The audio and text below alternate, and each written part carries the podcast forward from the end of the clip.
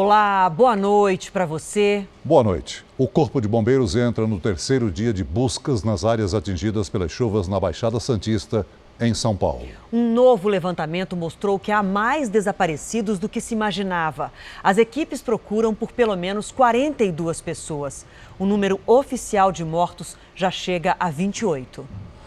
Os bombeiros concentram as buscas onde há possibilidade de sobreviventes. Quanto menos pessoas estiverem pisoteando e andando sobre, sobre aquela massa de, de terra úmida, é, melhor será. Pode ter uma laje num, com bolsão de oxigênio lá embaixo, com sobreviventes. O Corpo Bombeiro agora vai entrar com maquinário para ver se a gente consegue dar um conforto maior às famílias dessas pessoas que foram uh, vitimadas.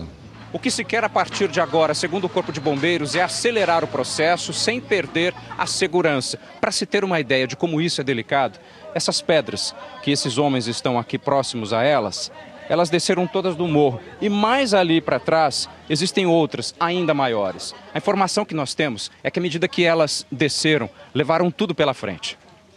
Apesar do sol, a água não para de descer dos morros por causa do solo encharcado. De repente, um barulho chama a atenção. Esse apito que nós acabamos de ouvir agora, quando é uma vez, quer dizer o seguinte: silêncio, porque pode ter alguma movimentação de terreno ou, por que não, sinal de alguma vida. Quando forem dois toques, significa o seguinte: resgate, trabalho urgente. Agora, se forem três, quer dizer que todos nós temos que sair daqui imediatamente. Maria Daniela acompanha os trabalhos da porta de casa. A gente fica com medo, mas a gente tem que ficar, né? Não tem pra a gente ir. O filho do seu Clóvis veio ajudar no salvamento e agora está entre os desaparecidos. Eu estou aqui até sair. Do jeito que ele está, eu quero ver ele, eu quero nós levar ele para casa, só isso. Veja outras notícias do dia. Sobe para oito o número de infectados pelo coronavírus no Brasil. Lava Jato prende ex-secretário nacional de Justiça. Ronaldinho Gaúcho e o irmão são detidos no Paraguai por uso de passaportes falsos. Na série especial, os exercícios que mantêm o cérebro em forma.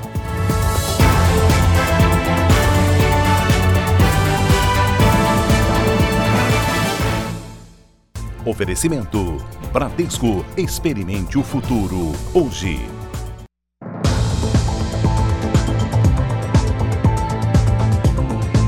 O trabalho dos bombeiros não vai ser interrompido durante a noite na Baixada Santista. Em Santos, a procura é por cinco pessoas. Em São Vicente, há mais um desaparecido.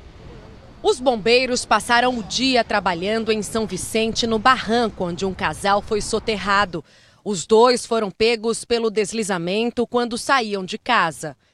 O corpo de Ana Margarete Misfelt foi encontrado ontem. O marido continua desaparecido. O sol ajudou a tornar o terreno mais firme também em Santos. Cinco pessoas continuam desaparecidas no Morro São Bento. Iracema, o marido e os três filhos dela. A repórter Paola Viana subiu até o lugar exato das buscas. Um espaço muito pequeno, mal dá para chegar com o equipamento. A gente vê, olha, que os baldes passam pela janela dessa casa e agora eu vou acessar um ponto que é bem difícil. Somente com a ajuda de uma corda vou tentar mostrar para vocês, olha.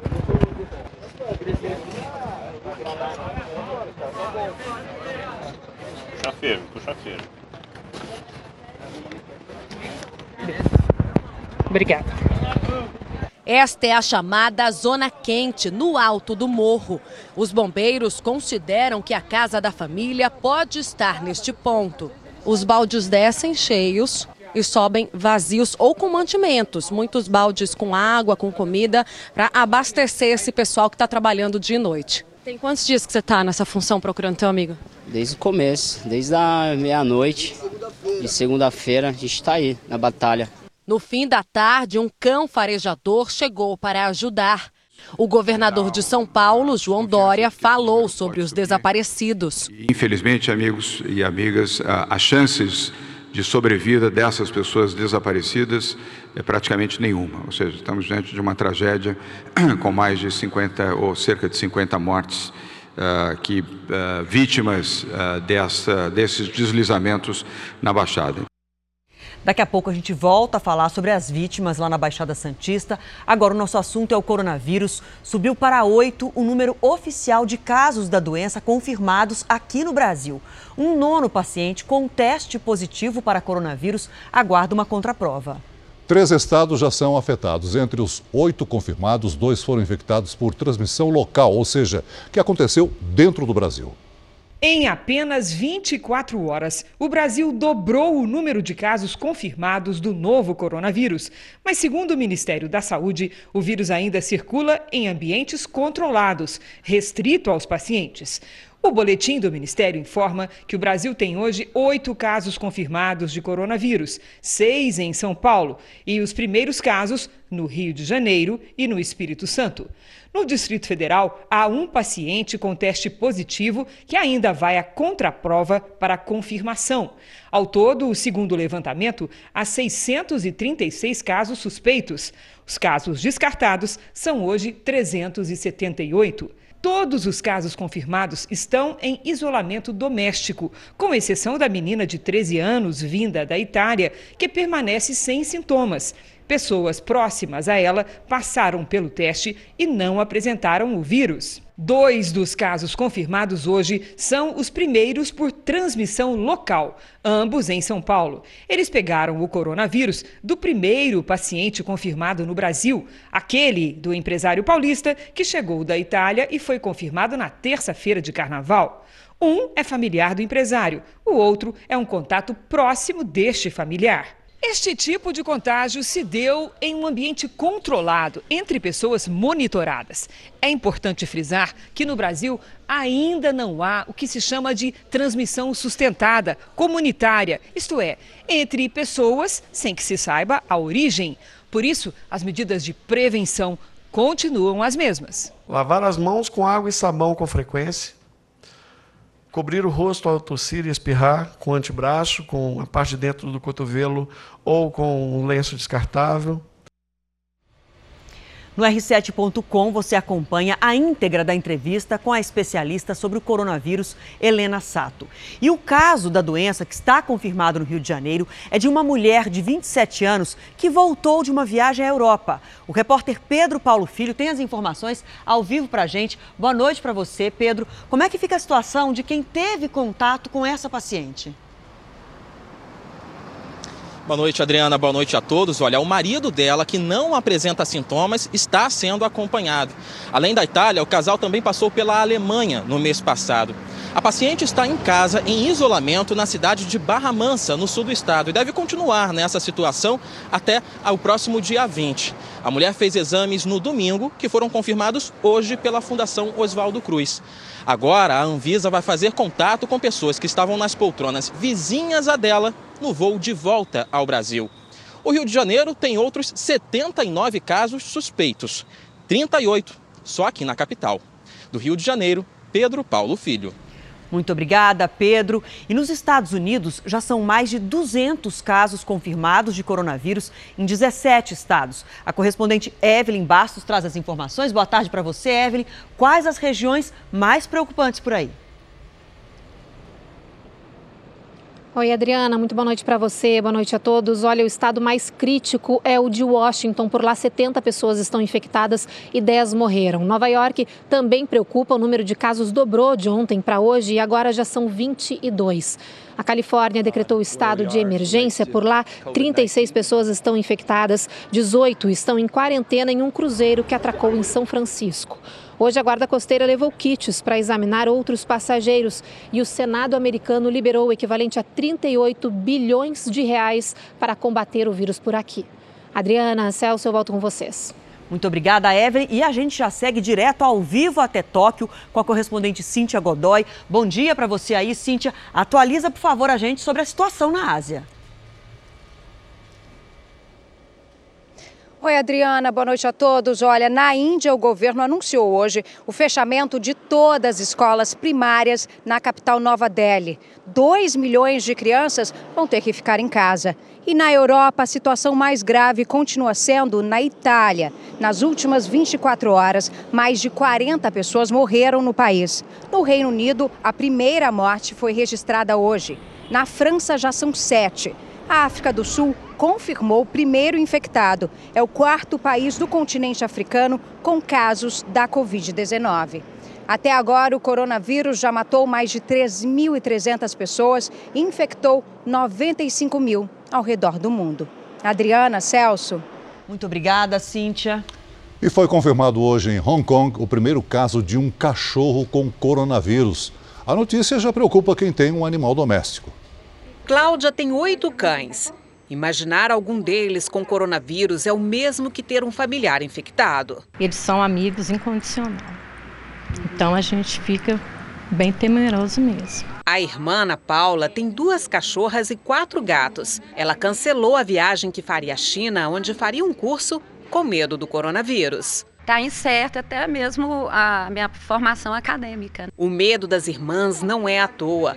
Autoridades de Hong Kong confirmaram nesta quinta-feira o primeiro caso de coronavírus em um animal doméstico, um cachorro. A transmissão teria sido de um humano para o animal. A dona do bichinho está com a doença e agora o cão está em quarentena.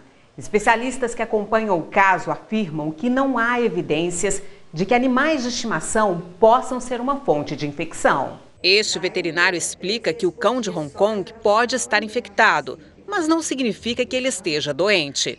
Ou se vai manifestar os mesmos sintomas que o homem. Não é necessário ter cuidado é, maior, além de uma higiene normal, em relação aos cachorros. Quais os cuidados que você pode fazer? Primeiro, usar máscara para não infectar nem o animal, nem as pessoas que estão ao seu redor. Também sempre lavar a mão com água e sabão antes e depois de, de manipular os animais ou pessoas. O Brasil tem cerca de 13 milhões de pessoas portadoras de doenças raras. O preconceito e dificuldades para ter acesso à saúde foram debatidos hoje em São Paulo com a presença da primeira-dama Michele Bolsonaro. Marcelo e Leandro são primos. Eles e outras 19 pessoas da família são portadoras da Síndrome de Hunter, doença rara que, entre outros problemas, afeta a coordenação motora. Aí depois dos 30 começou a aparecer os sintomas.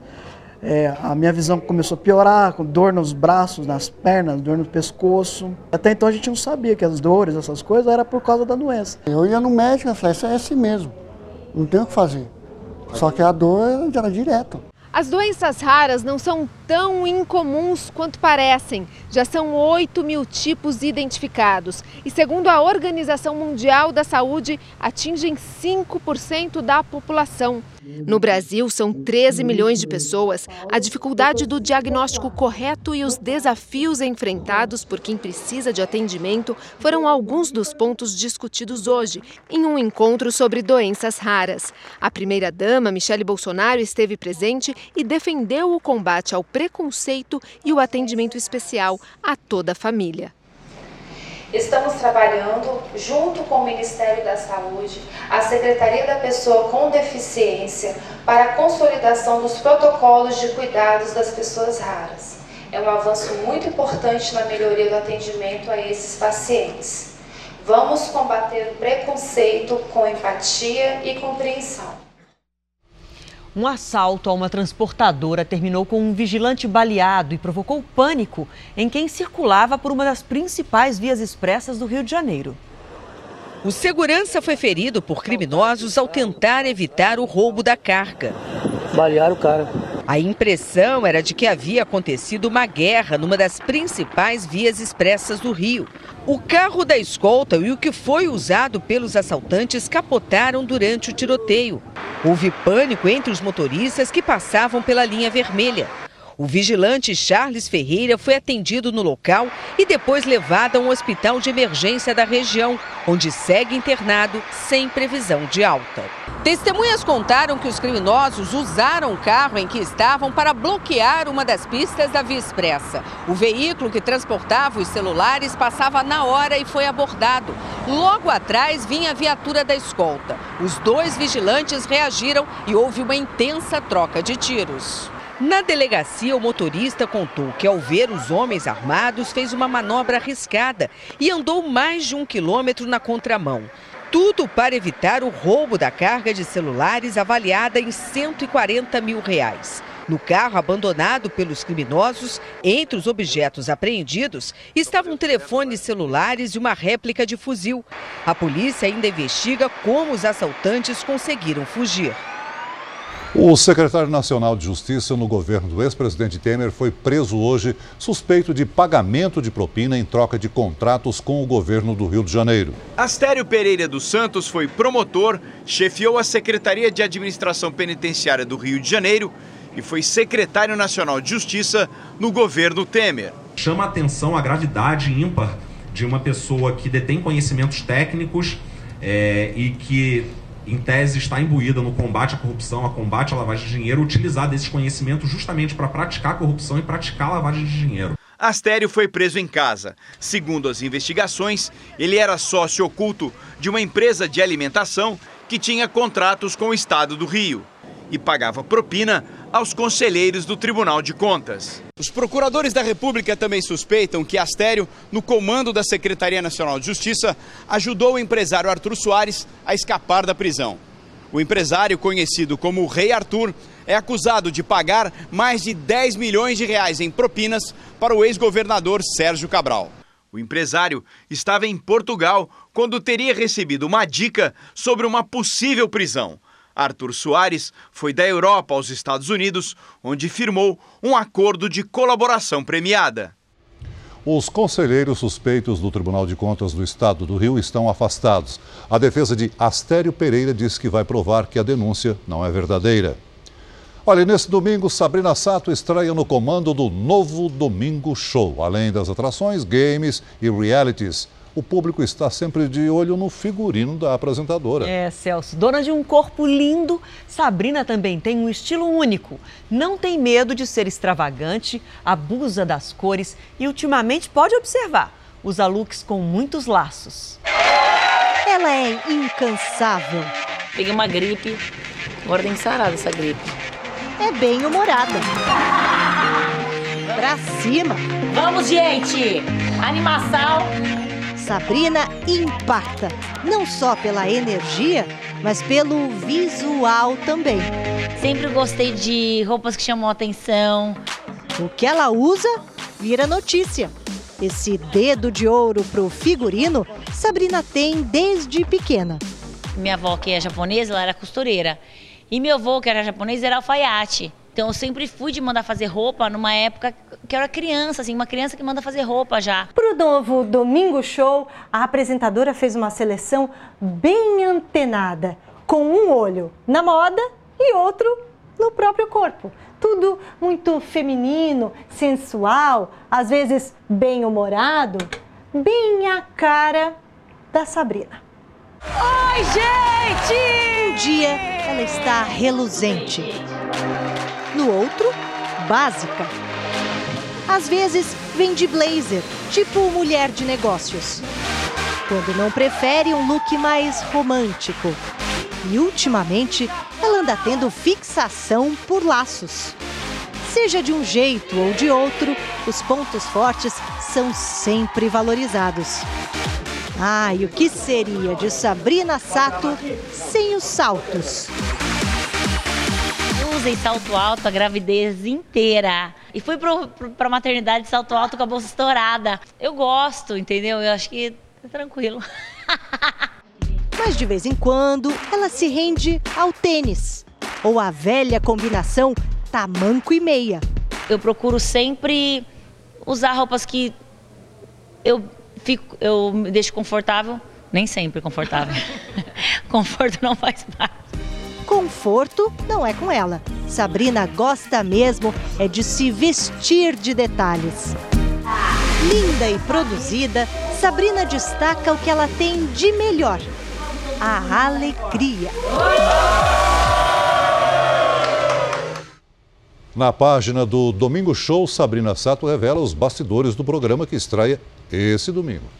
Você vai ver a seguir: caminhão perde o freio e tomba em rodovia do Rio de Janeiro. Na série especial, como treinar a mente para evitar os esquecimentos do dia a dia.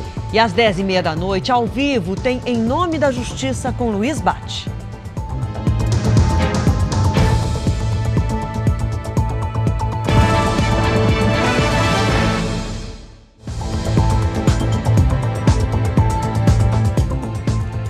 Motorista de um carro flagrou o momento em que um caminhão tombou em uma rodovia na região serrana, no Rio. O acidente aconteceu hoje de manhã na BR-040, perto de Petrópolis. O caminhão perdeu o freio e desceu desgovernado em alta velocidade. Em uma curva, bateu em outro caminhão e tombou. O motorista sofreu ferimentos leves. O presidente Jair Bolsonaro se reuniu hoje com empresários na sede da Federação das Indústrias do Estado de São Paulo. O ministro da Economia, Paulo Guedes, disse que uma análise da trajetória do PIB indica a retomada do crescimento. O presidente Jair Bolsonaro estava acompanhado por seis ministros no encontro com 40 empresários de vários setores, que faturam 4 trilhões de reais por ano e geram 5 milhões de empregos. Bolsonaro não deu entrevistas e voltou para Brasília. Ao lado do ministro da Economia, o presidente da Fiesp disse que os empresários manifestaram apoio ao governo. Apoio à direção que o país está seguindo, apoio ao governo, à linha da política econômica, muito otimismo, muita confiança. O ministro Paulo Guedes disse que o governo está recuperando a economia e que o crescimento será maior com a aprovação de outras reformas ele também minimizou a alta do dólar e afirmou que o Brasil passa por uma mudança no modelo econômico. A economia, já que estava a 0,7%, foi acelerando, reacelerando ao longo do ano e terminou o ano já rodando a quase 2%. O modelo econômico mudou. O juro que era 15 caiu para 4. E o câmbio que era 1,80 subiu para 4. Então vai ter consumo, vai ter investimento, porque o juro é mais baixo, e ao mesmo tempo vai ter mais exportação, porque o câmbio, porque o câmbio, porque o câmbio está lá. É um câmbio que flutua. Se você fizer muita besteira, ele pode ir para esse nível. Se você fizer muita coisa certa, ele pode descer. E olha, o dólar subiu pela 12 vez seguida nesta quinta-feira. A moeda americana fechou o dia cotada a R$ 4,65, alta de 1,57%. É o mais alto valor nominal até agora. E o índice da Bolsa de Valores, a Ibovespa, caiu 4,65%, chegando a 102.233 pontos. A queda refletiu o movimento dos mercados externos preocupados com os efeitos do coronavírus sobre a economia mundial. E o governo baixou um novo decreto sobre o uso de aviões da FAB pelas autoridades. Esse texto proíbe que integrantes do governo viajem para o local onde moram, a não ser por motivo de segurança ou saúde, e obriga que eles voem na mesma aeronave se estiverem a caminho de lugares próximos.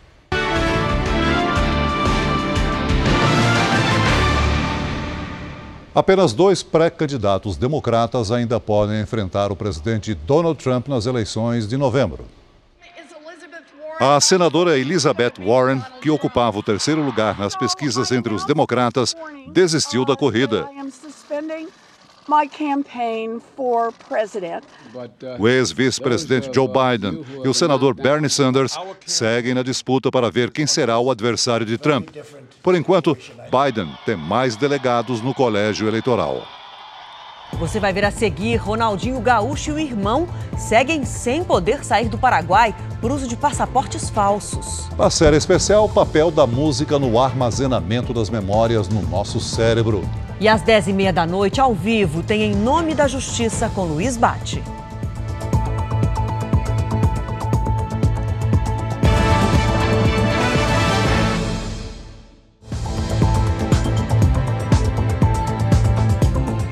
Centenas de voluntários da Igreja Universal fazem um mutirão solidário para ajudar as vítimas dos deslizamentos na Baixada Santista. O ponto de encontro é na região central de Guarujá. 150 voluntários da Igreja Universal organizam os donativos: 1.500 peças de roupas, 300 cestas básicas, água e kits de higiene pessoal. Eles pediram muita água e também o lanche né, para funcionários, para bombeiros, para pessoas que se voluntariaram moradores, conhecidos, a tentar salvar aquelas vidas. Nós estamos levando 2 mil litros de água, lanches, mas essa já é a terceira vez que nós estamos atuando nesses lugares. De mão em mão, as doações enchem dois caminhões. O comboio segue para as comunidades que sofreram com o temporal da última segunda-feira. Nós estamos na comunidade da Barreira, em Guarujá, a mais atingida pelas chuvas no litoral de São Paulo. O caminhão estacionou o mais perto possível do morro onde aconteceu o deslizamento e está começando a ser descarregado. Aqui, olha, os voluntários formaram um cordão humano na calçada. De mão em mão as águas estão passando e eles vão levar todos esses donativos para essa escola, olha, onde estão sendo concentradas as doações. A gente trabalhando em equipe é mais rápido, né? Dona Eliana mora na comunidade, ouviu o barulho do desmoronamento. Não perdeu a casa, mas sofre com a situação dos vizinhos. Mesmo com risco de perigo de desabamento, não tem como não ajudar o próximo. Em pouco tempo, os donativos já enchem a escola. Os voluntários também levam lanche para quem procura pelos desaparecidos. Alimentar quem está trabalhando e alimentar as pessoas que estão sem água, sem luz durante o dia e a noite, que moram aqui e ainda não conseguiram sair para ir para outro local. Não é a primeira vez que voluntários da Igreja Universal prestam ajuda à comunidade. Sempre estão prontos a levar acolhimento em situações de calamidade. Toda a força nossa tem que estar aqui, porque não adianta a gente olhar pela televisão ou algum relato sem a gente poder ajudar colocando a mão na massa. Nós voltamos a falar do Morro São Bento, em Santos, onde uma família inteira segue desaparecida. Quem está lá é a repórter Valéria Chagas. Boa noite para você, Valéria. As buscas vão continuar pela noite? Boa noite. Vão sim, as equipes agora fazem a retirada da lama nesse local onde três casas desabaram no Morro São Bento, em Santos. Os moradores também ajudam nesse trabalho, né, que deve se estender sim durante a madrugada, já que a chuva deu uma trégua por aqui. A intenção é localizar essa família, pai, mãe e três crianças que estão soterrados desde o temporal. Até o momento, a Baixada Santista tem 28 mortos, 42 desaparecidos e 483 pessoas estão desabrigadas. De Santos, Valéria Chagas. Obrigada, Valéria. O sol apareceu na maior parte do Brasil hoje. Para São Paulo e o Rio de Janeiro, esse tempo firme é importante para facilitar o resgate nas áreas atingidas pelos deslizamentos. Boa noite para você, Lidiane. Agora a gente pode dizer que essa chuva vai diminuir de vez? Sim, Adriana, boa noite para você, para o Celso, para quem nos acompanha. A chuva, inclusive, já diminuiu bastante, agora os temporais vão mudar de lugar. A frente fria que ajudou a formar aquela chuva pesada dos últimos dias ainda está ali no oceano, mas já está enfraquecida e as chances de temporais são menores. Amanhã tem previsão de chuva mais pesada no norte de Minas Gerais, de Goiás, no Tocantins e também na Bahia do Maranhão até o Rio Grande do Norte, no Acre e também no Amazonas. No Pará, chuva forte fez uma parte do asfalto ceder na BR-155 entre os municípios de Redenção e Marabá. Amanhã faz sol em quase toda a região sul, em São Paulo, no Rio de Janeiro, grande parte do centro-oeste e também em Roraima. Máxima de 32 no Rio de Janeiro, 27 em Brasília com chuva e 30 graus em Porto Alegre. E mesmo com tanta chuva no país, o Rio Grande do Sul se destaca pelos 144 pontos de queimada neste ano. É o pior cenário dos últimos 15 anos. E novos focos podem surgir em toda a área vermelha. Em Belém chove forte e faz 33 graus amanhã. E pode chover mais em todo o estado do Pará. Portanto, a situação pode piorar em Paragominas, Parauapebas, Cachoeira do Arari e São Geraldo do Araguaia, municípios que já estão em situação de emergência. Em São Paulo, vamos ter um dia de sol, sem chuva, com 26 graus. Até amanhã. Obrigada, até amanhã. A Polícia Civil fez uma operação coordenada contra a violência doméstica no país. Em outra notícia do dia, um delegado é suspeito de matar a mulher e a enteada. Natural de São Paulo, Eric Buzetti comandava a delegacia do adolescente de Curitiba, no Paraná. Foi preso em flagrante, suspeito de matar a mulher, a escrivã de polícia Maritza Guimarães de Souza, de 41 anos de idade, e a enteada de 16. Eric e Maritza eram casados há 10 anos e estavam se separando. A polícia militar foi a primeira a chegar no local. O, o autor estava esperando, né, que já estava com a arma no chão, a arma utilizada no crime, e ele prontamente se entregou. Para combater crimes de violência doméstica no país, a Polícia Civil, com o apoio do Ministério da Justiça, realizou uma operação em 18 estados e no Distrito Federal. Só aqui no Rio Grande do Sul, 85 cidades foram alvo de buscas. A operação contou com mais de 600 policiais civis e prendeu 56 pessoas. Em todo o país, foram 338 prisões. Um recado também, justamente numa semana prestes a um Dia Internacional da Mulher, que nós temos que acabar com qualquer tipo de violência contra a mulher. Em 2019, 91 mulheres foram mortas por questões de gênero no Rio Grande do Sul. Sul, apenas quatro tinham medida protetiva contra o agressor. Quatro policiais militares foram presos em Salvador por agredirem homens numa comunidade.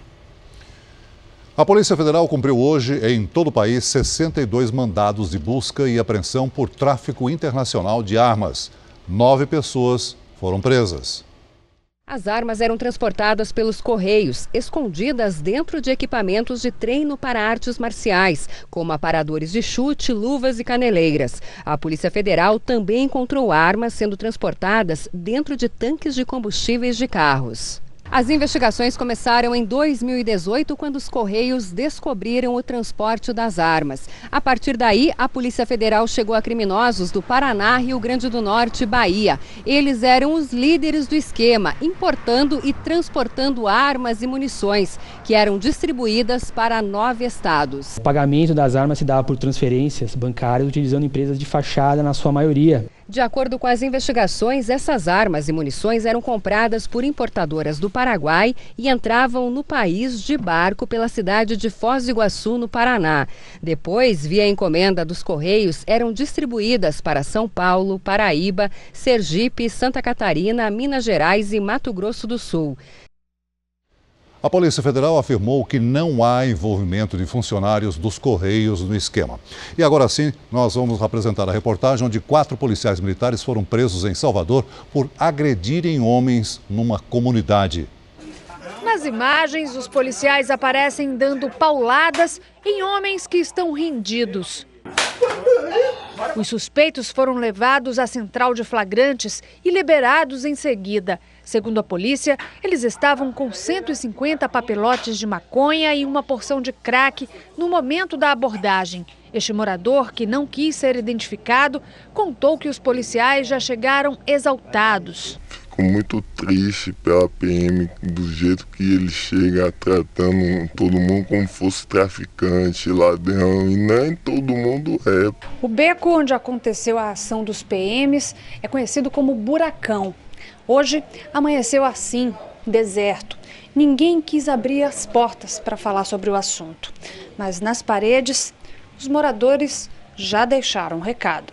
O comando da Polícia da Bahia mandou prender os quatro PMs que participaram da abordagem.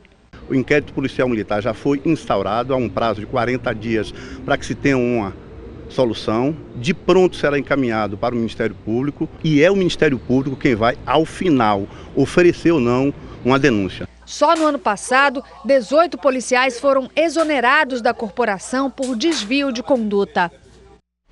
Ronaldinho Gaúcho e o irmão foram detidos no Paraguai por uso de passaportes falsos. O repórter Mark Souza está em Assunção e tem as informações para a gente. Boa noite para você, Mark.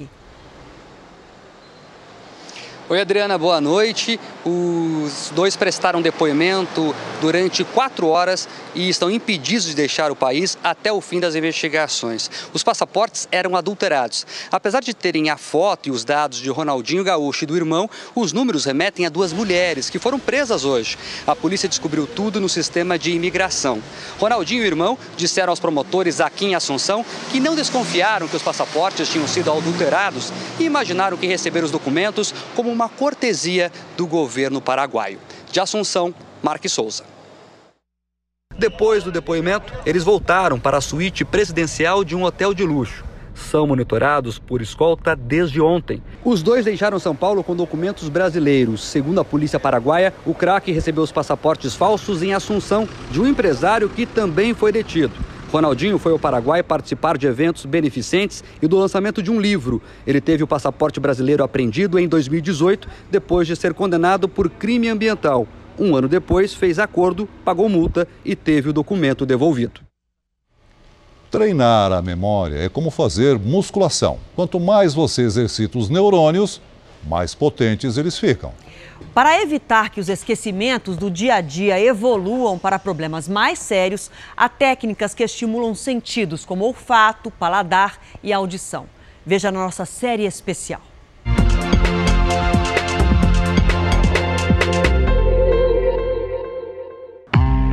Quem nunca esqueceu onde deixou os óculos e as chaves de casa? Saiu e deixou a porta destrancada. Não significa que você está a caminho de sofrer de problemas mais graves, como a demência ou o mal de Alzheimer. Problemas eventuais de memória afetam pessoas relativamente jovens. Para quem sofre do chamado transtorno cognitivo leve, esse esquecimento do dia a dia, já existe até academia para fazer treinamento. Nossa memória funciona como um grande arquivo. Olhem quantas referências tem aqui: setor, fileira, livro. A ideia é fazer com que a gente, ao guardar alguma coisa na memória, relacione essa informação a outras referências. Exatamente como acontece aqui. Estes pacientes estão numa espécie de academia da memória. Uma das primeiras lições para guardar algo é preciso prestar atenção. A atenção é a primeira etapa da memorização. Problemas eventuais de memória estão ligados a uma redução de atividade nas sinapses, que é onde os neurotransmissores transmitem impulsos nervosos de um neurônio para o outro. Uma das formas de contornar a perda eventual de memória é automatizar tarefas do dia a dia. Na academia, os alunos recebem a sugestão. Devem responder a três perguntas antes de sair de casa. Que data é hoje? Que dia da semana? Qual é o destino? Porque senão nós chegamos atrasado, ficamos ansiosos, atrapalhamos a nossa memória e vocês vão se queixar da memória ao invés do problema que é planejamento. Uma boa noite de sono também é recomendável. Porque é durante o sono que nós armazenamos todas as informações que nós tivemos do dia. Para o Fernando, jogar videogame ajudou muito. As pesquisas mostram que exercícios multimodais, que são parte motora, corpo e mente, tem melhor resposta na cognição. Essa atividade força o cérebro a desenvolver novas sinapses. Como no caso de Fernando, os médicos sugerem que as pessoas incluam novas atividades em sua rotina, aprender um idioma, praticar um esporte. É possível treinar o cérebro de forma que, às vezes, uma área que não está funcionando tão bem, outra área assume aquilo. Para mexer com o gigantesco arquivo que carregamos na cabeça, não há nada melhor que a música.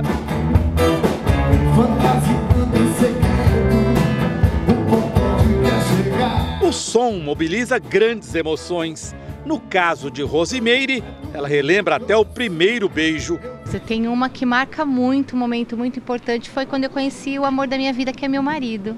Demorei muito pra te encontrar, agora eu quero só você. Teu jeito todo especial de ser, fico louco com você. Arrepiou. Ah, é pro Jair, amor da minha vida, ó. Valeu. Para Maria Claudina, a música traz de volta o ex-marido, morto há 30 anos. Fogo e paixão.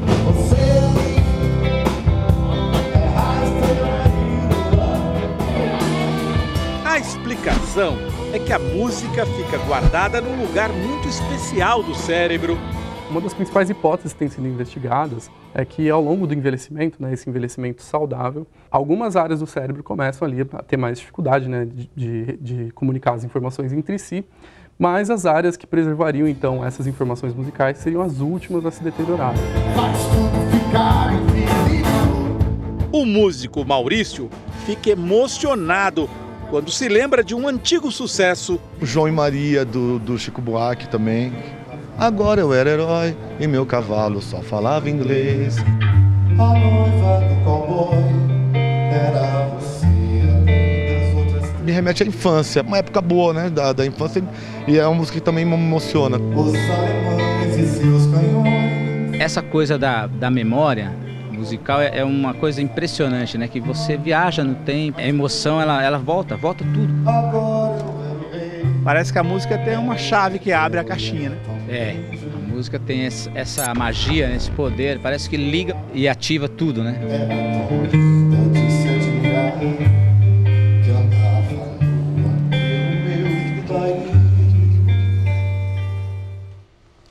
O Jornal da Record termina aqui. A edição de hoje na íntegra e também a nossa versão em podcast estão no Play Plus e em todas as nossas plataformas digitais. E à meia-noite e meia tem mais Jornal da Record com o Sérgio Aguiar. Fique agora com a novela Amor Sem Igual. A gente volta a se encontrar amanhã aqui no JR. Até lá. Boa noite e até amanhã.